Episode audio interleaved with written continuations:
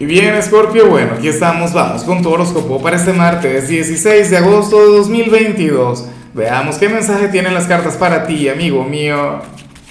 Y bueno, Scorpio, la pregunta de hoy, la pregunta del día está bien interesante. Mira, cuéntame en los comentarios cuál sería aquel libro, aquella película que marcó tu vida, que te inspiró, que, bueno, no sé, marcó un antes y un después, me encantaría saberlo.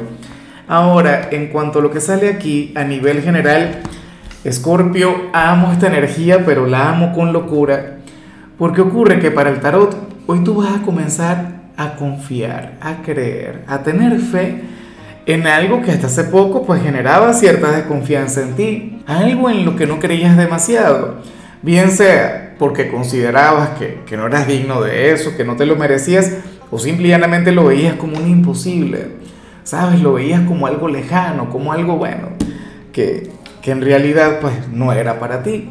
Y resulta que sí, resulta que hoy pues te vas a llenar de fe, hoy te vas a llenar de autoconfianza, Escorpio. Hoy vas a comenzar a, y de hecho a, a, darte cuenta, a reconocer y aceptar que tú eres de aquellos signos o de aquellas personas que, que hacen posible lo imposible. No sé si eso tiene que ver con el amor, con el trabajo o con algo tuyo a nivel personal, pero fíjate que yo estaba ahí yo, yo estuve eh, en esa posición hace cuánto, eh, hace más o menos dos años, que yo decía que, que era imposible que, que, me pusiera a hablar frente a una cámara y dar la cara y no sé qué. Y ahora es el pan nuestro de cada día, por Dios, y, y en múltiples plataformas y tal. ¿Ves? X.